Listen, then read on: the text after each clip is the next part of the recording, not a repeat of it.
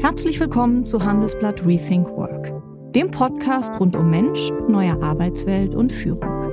Ich moderiere diesen Podcast abwechselnd mit meiner Kollegin Charlotte Hauenhorst. Und ich bin Kirsten Ludowig.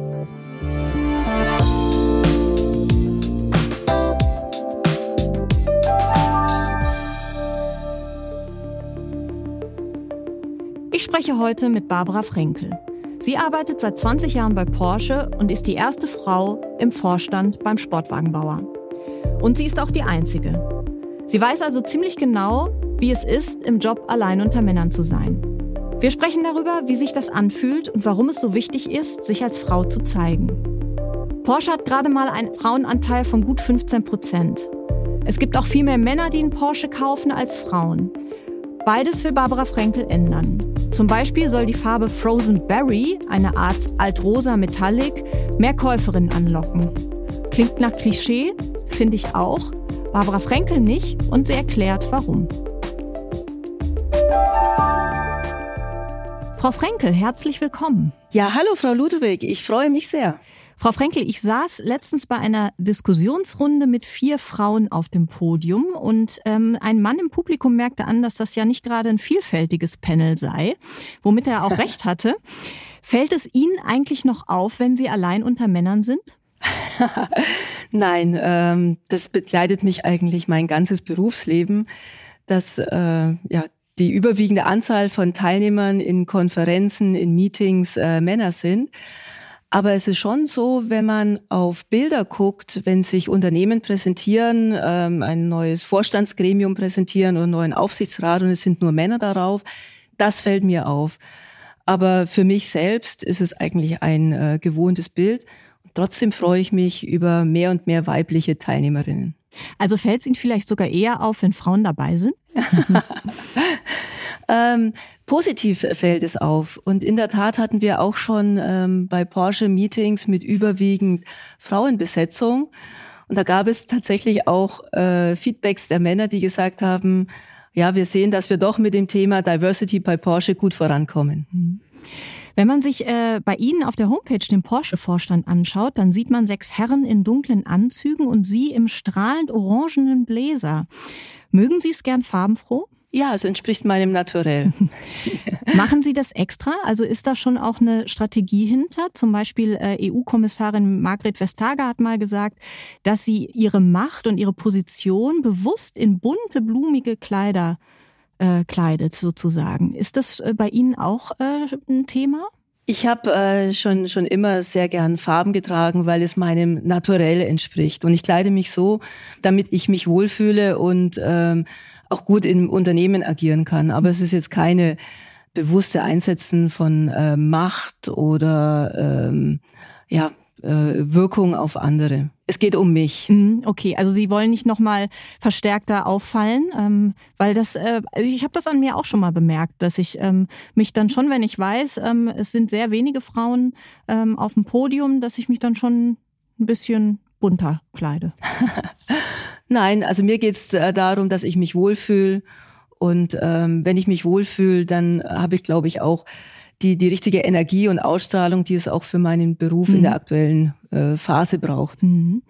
Hätten Sie gerne eine zweite Frau im Vorstand? Ich finde es äh, bei uns in der Chefredaktion schon ganz gut, dass ich eine Kollegin habe, weil das manchmal gerade auch in Diskussionen die Dinge ein bisschen leichter macht.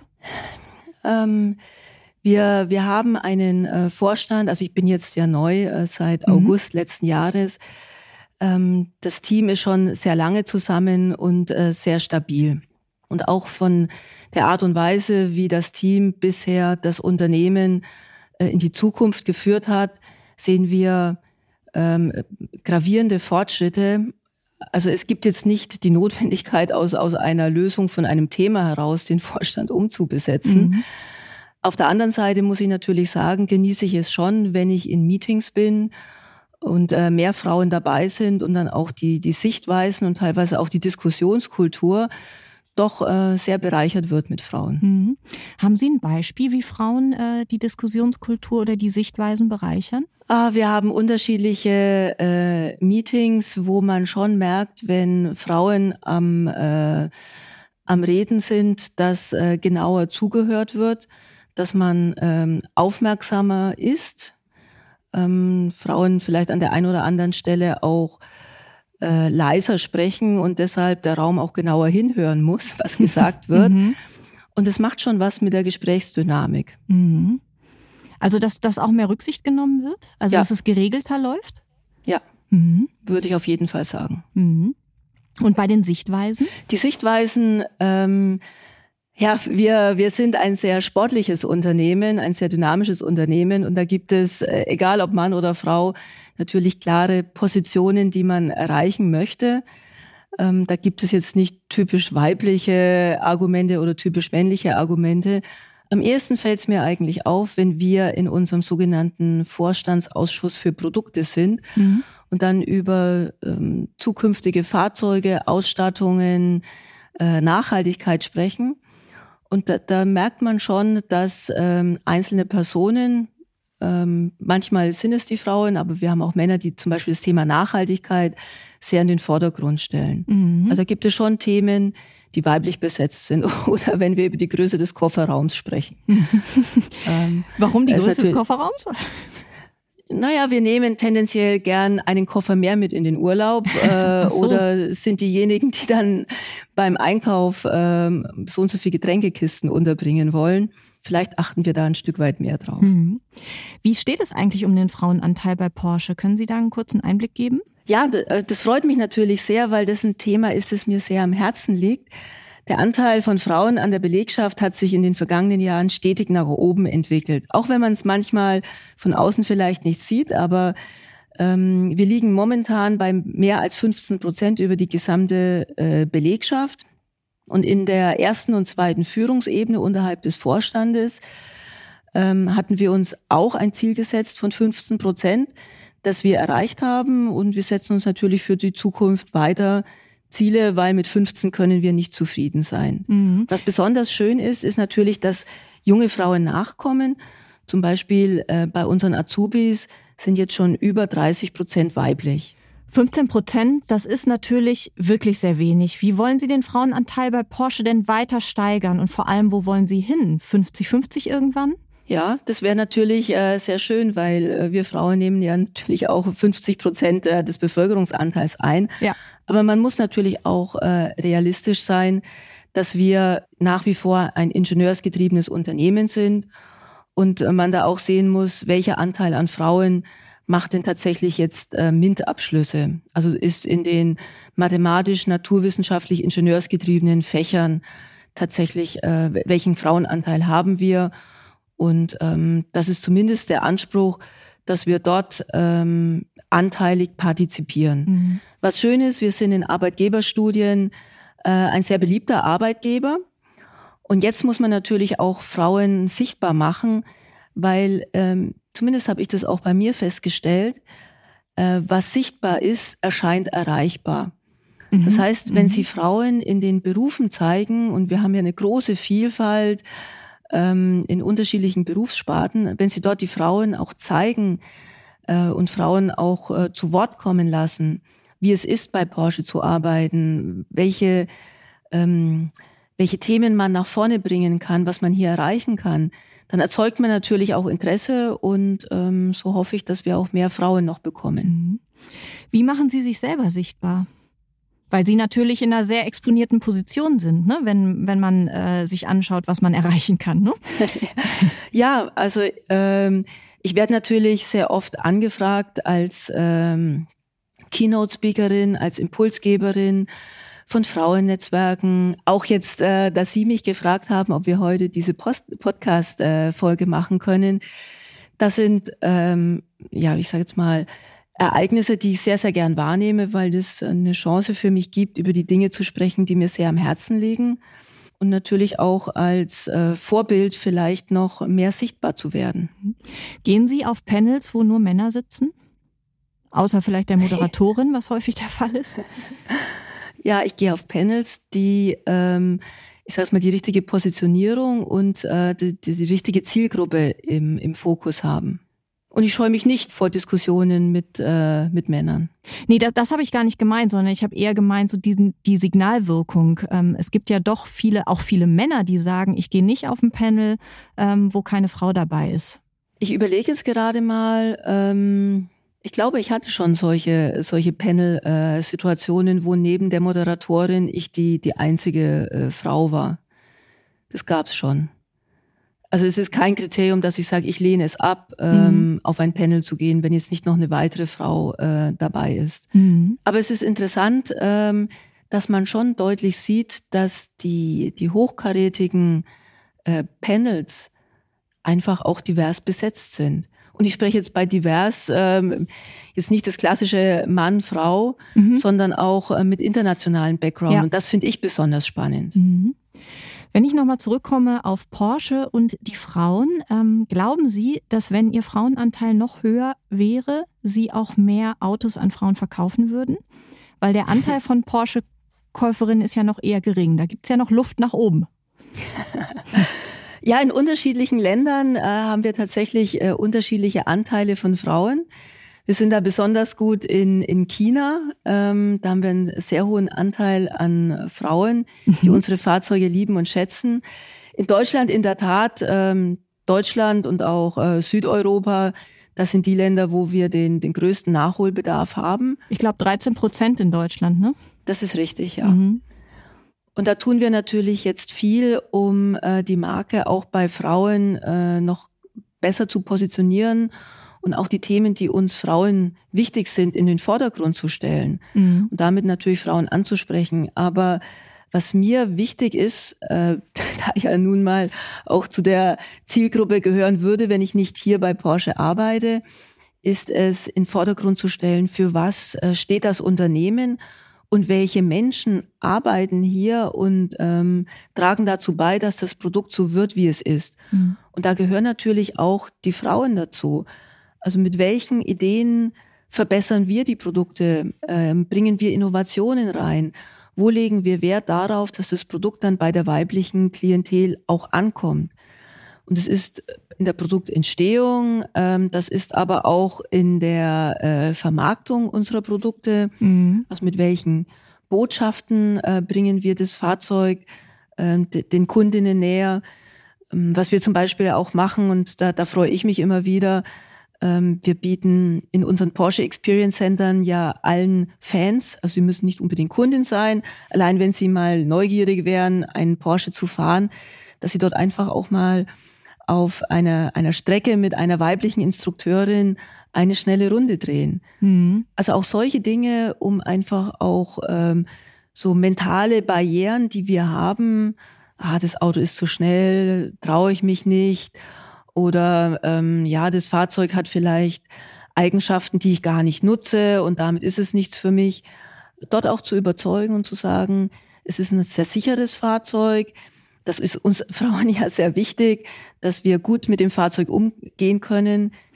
Ich finde interessant, was Sie gesagt haben, dass es in China im Vergleich relativ viele Porsche-Käuferinnen gibt. Ja. Warum ist das so? Also äh, das erste ist natürlich immer die Marke. Ähm, das ist einer der, der Hauptkaufgründe, warum äh, Kunden in, in der ganzen Welt, Kundinnen und Kunden unser Produkt kaufen. Die Werte, für die wir stehen. Und wir ähm, sagen natürlich unseren Kunden auch, dass wir Träume verwirklichen. Und gerade wir Frauen äh, möchten natürlich ein sehr individuelles Produkt und da ist Porsche die absolut richtige Marke.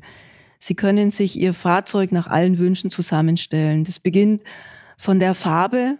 Ähm, wir haben eine, eine sehr große Palette an individuellen Farben und vielleicht haben Sie das ja auch gehört, dass der Taycan, unser erster voll elektrische Porsche, äh, in, in China hauptsächlich in der Farbe Frozen Berry verkauft wird.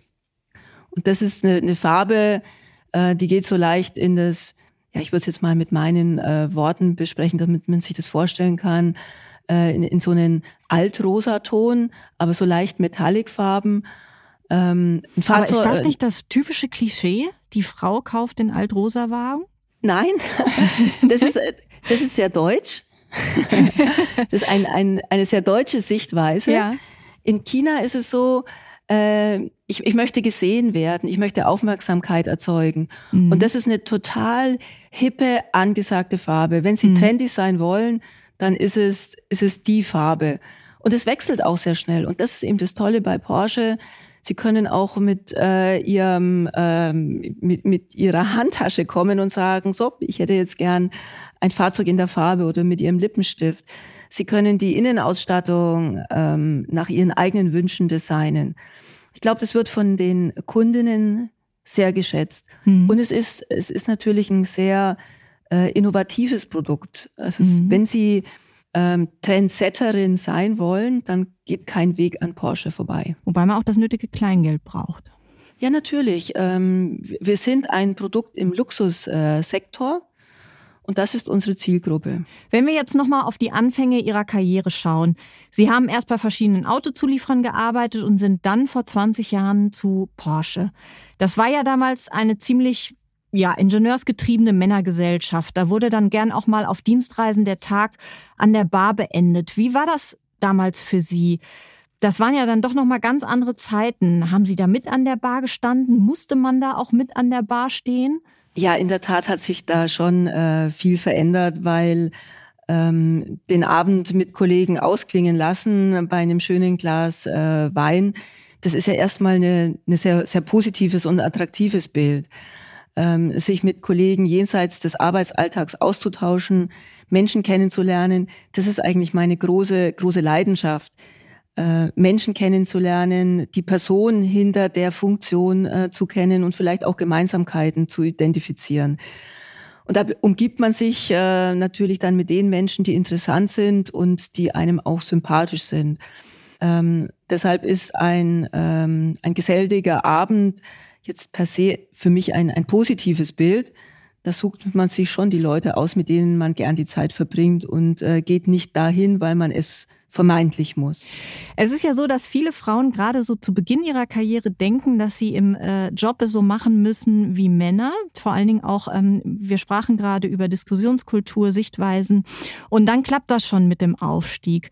Haben Sie das am Anfang auch gedacht? Ja, das war eines meiner großen Lessons learned, ähm, dass es überhaupt keinen Sinn macht oder nicht ähm, keine Erfolgsstrategie ist, andere Personen zu äh, kopieren damals, das ist jetzt mittlerweile auch schon über 30 Jahre her, mhm. als ich meine Führungserfahrungen gemacht habe, ähm, gab es keine weiblichen Vorbilder.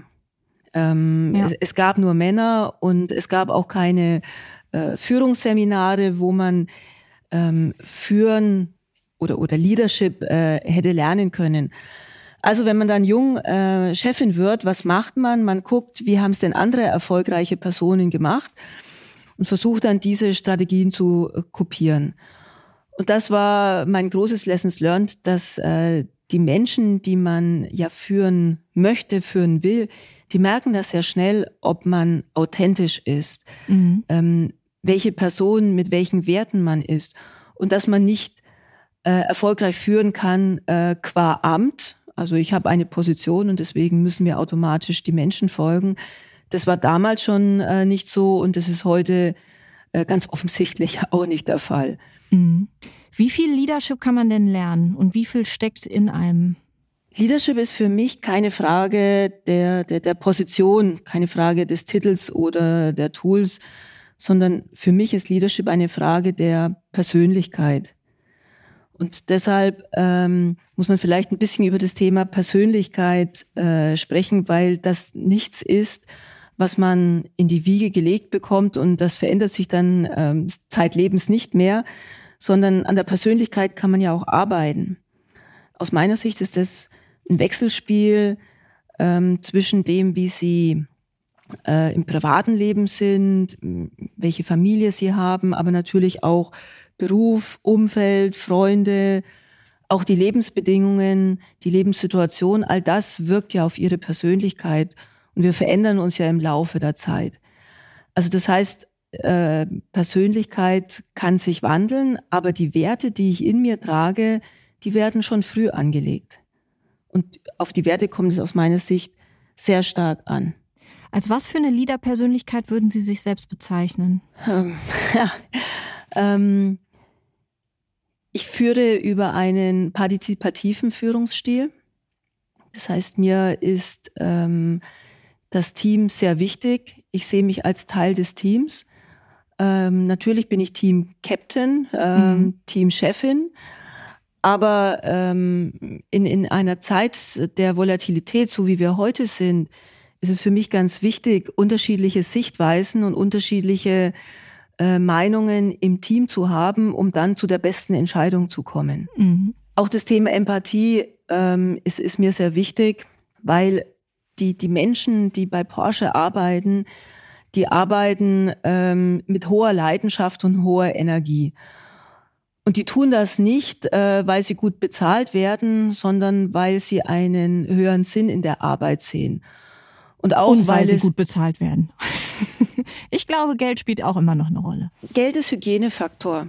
Mhm. Ähm, Geld ist etwas, ähm, wo sie sagen, ja, ähm, ich, ich fühle mich fair bezahlt. Aber die Extrameile zu gehen, mhm. ähm, auch mal über das eigene Spielfeld hinaus zu denken, sich bei Sonderaufgaben zu melden und zu sagen, ja, ich nehme das auch noch mit. Oder hier ist eine Herausforderung, für die melde ich mich. Das tun sie nicht für Geld, sondern das tun sie aus einer intrinsischen Motivation. Mhm. Und das tun sie natürlich auch, weil sie wissen, dass es äh, Chefs äh, und Chefinnen gibt, die darauf achten, die, die Feedback geben, ähm, die auch die persönliche Wertschätzung an die Menschen weitergeben. Mhm. Das ist zumindest meine Erfahrung, die, die mich auch durch meine Karriere hindurch geprägt hat und das ich auch selbst erlebt habe. Also ich bin ja in, in die Funktion äh, gekommen, weil ich auch Menschen hatte, die äh, mich unterstützt und befördert haben. Mhm. Geht es ähm, darum, wenn man sich ein Team aufbaut, ähm, was natürlich als Team-Captain ja auch essentiell ist, geht es auch darum, eigene Schwächen zu kompensieren. Wir hatten jetzt letztens einen Gast bei Rethink Work, die das ganz interessant beschrieben hat und gesagt hat, es ist auch sehr gut zu wissen, was man nicht kann, weil dann kann man sich eben im Team auch genau die Menschen suchen, die ähm, ja die eigenen Schwächen ausgleichen. Ja, natürlich. Ähm, so wie ich es gesagt habe, ähm, macht es Sinn, äh, Perspektivenvielfalt ins Team zu bringen.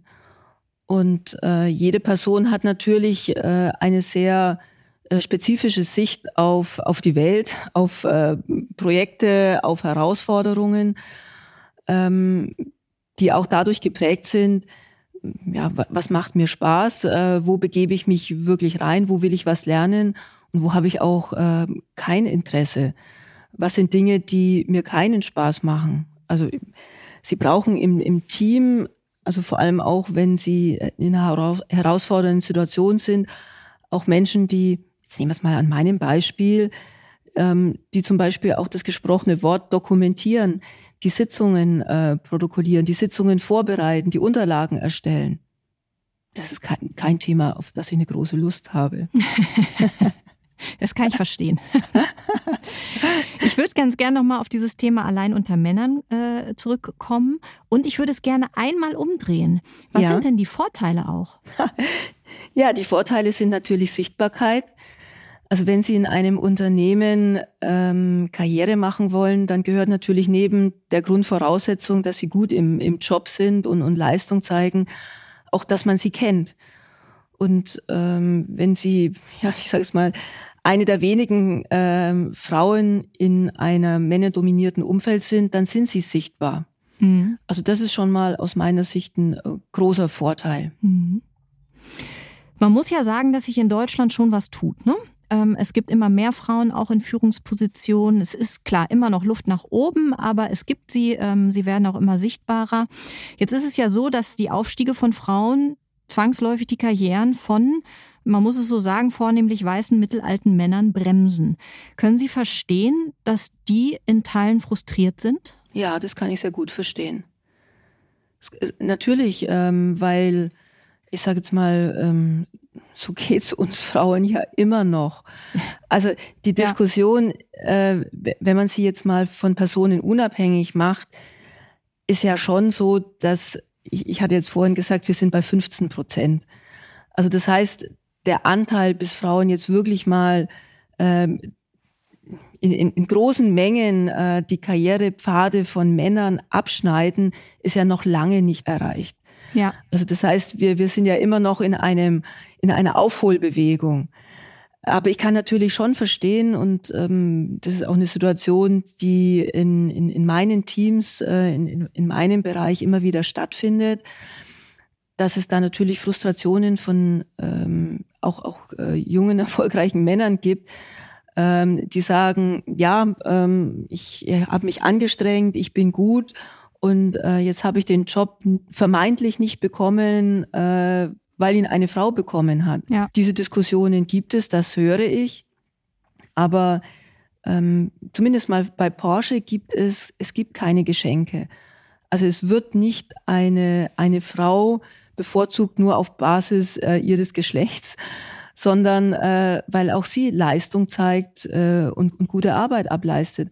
Was häufig nicht gesehen wird, ist, dass es vielleicht an der einen oder anderen Stelle bei, bei äh, gleichen Voraussetzungen dann das Pendel doch mal Richtung Frau ähm, ausschlägt, weil die Vorgesetzte genau diese Perspektivenvielfalt im Team haben möchte, mhm. weil man eine andere Sichtweise haben möchte. Da geht's gar nicht um die äh, kognitiven Fähigkeiten, sondern da geht es über die überfachlichen Fähigkeiten und vielleicht fehlt genau dieser Aspekt in einem erfolgreichen Team. Mhm. Mhm.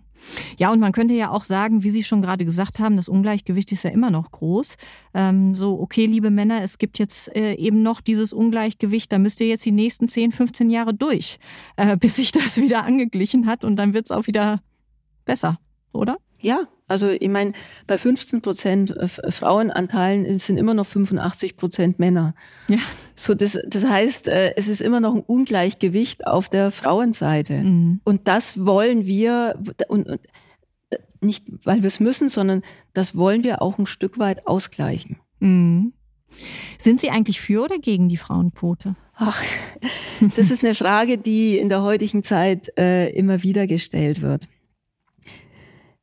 ich, ich muss sagen, dass ähm, Quoten, wenn man ein, ein, ein Durchbruchsziel erreichen möchte, Quoten zu, zu Beginn schon helfen, das Eis zu brechen. Mhm. Aber man darf sich nicht dogmatisch daran festhalten, weil ähm, es gehört natürlich Aufbauarbeit dazu. Also wenn wir jetzt morgen sagen würden, wir wollen in drei Jahren äh, 50 Prozent äh, Frauenanteil in einer gewissen Führungsebene haben, dann muss man auch sehen, gibt es ähm, überhaupt eine Chance, dieses Ziel zu erreichen. Mhm. Und wir setzen schon sehr stark darauf, dass wir junge Menschen ausbilden, dass äh, Leute, die jetzt vielleicht noch zu Beginn ihres Berufs sind, ähm, Männer, Frauen, internationale Kollegen, dass wir die zu uns äh, in, ins Team holen und dort auch entwickeln, ausbilden, ähm, weiter qualifizieren. Das heißt, mhm. da liegt ein Pfad, ähm, den wir ähm, sukzessive jetzt erreichen. Und ab da ist es dann, glaube ich, wenn, wenn das Mindset stimmt, nicht mehr notwendig, dass ich jetzt alles über Quoten regle. Mhm. Aber wir, wir, wir haben schon ähm, für uns Ziele gesetzt, die wir erreichen wollen. Und Ziele finde ich gut. Mhm. Wie ist das Ziel das nächste? Sie sagen Status quo 15 Prozent. Wo soll es hingehen? Ja, wir wollen in den nächsten Jahren auf jeden Fall über die 20 Prozent springen. Mhm. Zu Diversität gehört ja aber immer noch viel mehr. Sie haben es auch vorhin gesagt, als äh, nur ähm, Geschlecht, ähm, unter anderem auch Bildungshintergründe. Sie bezeichnen Ihre Karriere selber als unorthodox beziehungsweise nicht geradlinig. Was genau meinen Sie damit?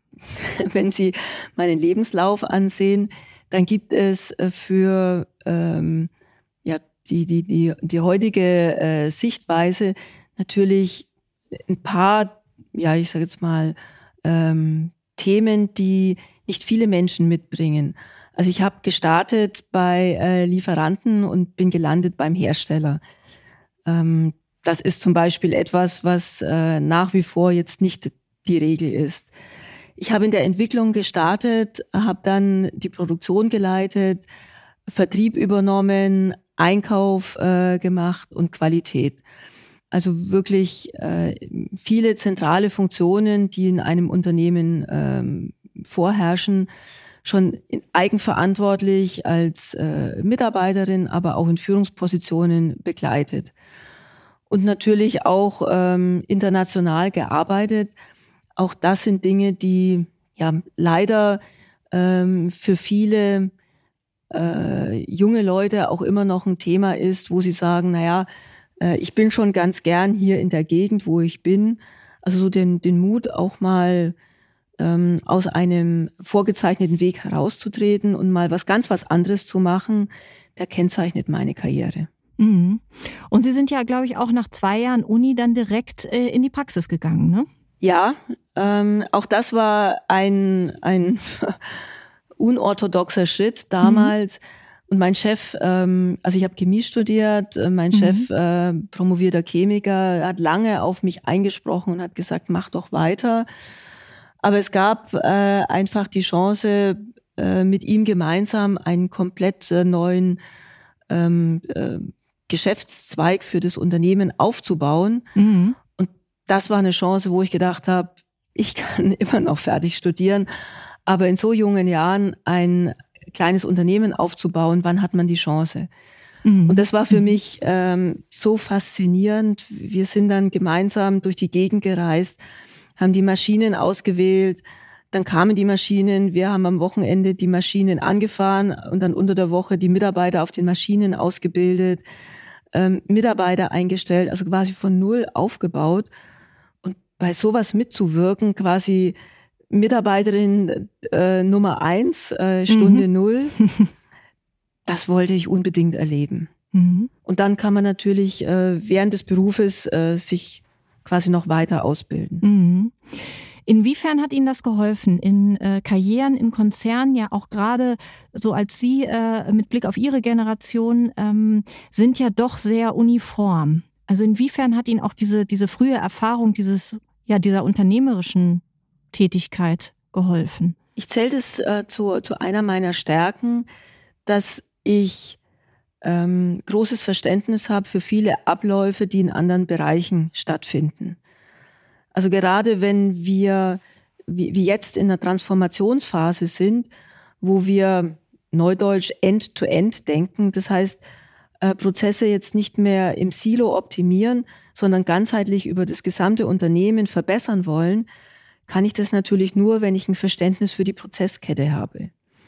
Und das ähm, sich zu erarbeiten, ähm, ist natürlich, wenn ich einmal in, in, in einem äh, uniformen Karrierepfad bin, schwierig. Deshalb kann mhm. ich eigentlich nur jedem raten, äh, immer mal wieder aus der Komfortzone herauszutreten, ins kalte Wasser zu springen und sich Sichtweisen anzueignen, wie man auf ein und dieselbe Sache auch mit einer anderen Perspektive rangehen kann. Mhm. Und sie lernen natürlich auch, in, in jeder Disziplin lernen sie äh, Methode, Erfolgsstrategien kennen, die sie dann in einer anderen Disziplin äh, in etwas abgewandelter Form wieder ähm, als Erfolgsstrategie umsetzen können. Mhm. Also sie bringen auch dem Unternehmen ähm, großen Mehrwert. Und für mich war es eigentlich immer wieder eine große Motivation und, und Freude und auch so ein innerer Antrieb, ähm, meine Energiemaschine immer wieder was Neues zu lernen. Zum Schluss, Frau Frenkel, was sind denn Ihre Tipps für Frauen, die im Job fast nur unter Männern sind? Sichtbarkeit, das habe ich jetzt schon mitgenommen. Was kann man noch tun? Also mein, mein erster Rat an junge Menschen, die mich äh, fragen, ist, lebe deine Leidenschaft. Das heißt, äh, fülle den, den Job, den du gerade hast, ähm, so aus, dass es ähm, der Job ist, wo du dir nichts anderes vorstellen kannst. Große Leidenschaft, äh, mit viel Herzblut die jetzige Aufgabe äh, erfüllen. Und natürlich auch gute Ergebnisse zeigen. Das ist die Grundvoraussetzung.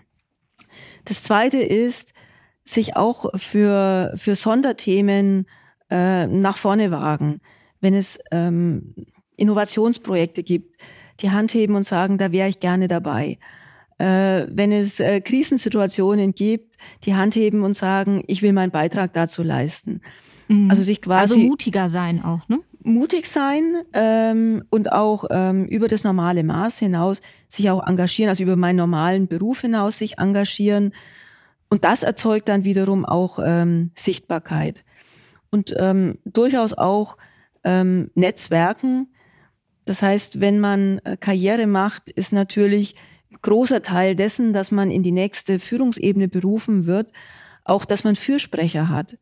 Ja. Ähm, und dazu müssen natürlich diese Ebene, muss einen kennen, muss einen schätzen und dafür muss man sich auch als, als Mensch zeigen, also nicht nur als Expertin in, in einer gewissen Verantwortung, sondern auch als Mensch, für welche Werte ich stehe. Mhm. Frau Frenkel, vielen Dank für das Gespräch. Hat mir viel Spaß gemacht, Frau Ludwig. Dankeschön. Ja, ich hoffe, Ihnen hat das Gespräch mit Barbara Frenkel gefallen. Wie immer gilt, wenn Sie Feedback haben, Anmerkungen oder auch einen Vorschlag, wen wir mal einladen können, dann schreiben Sie uns gern an rethinkwork@handelsblatt.com. Ich bin gespannt.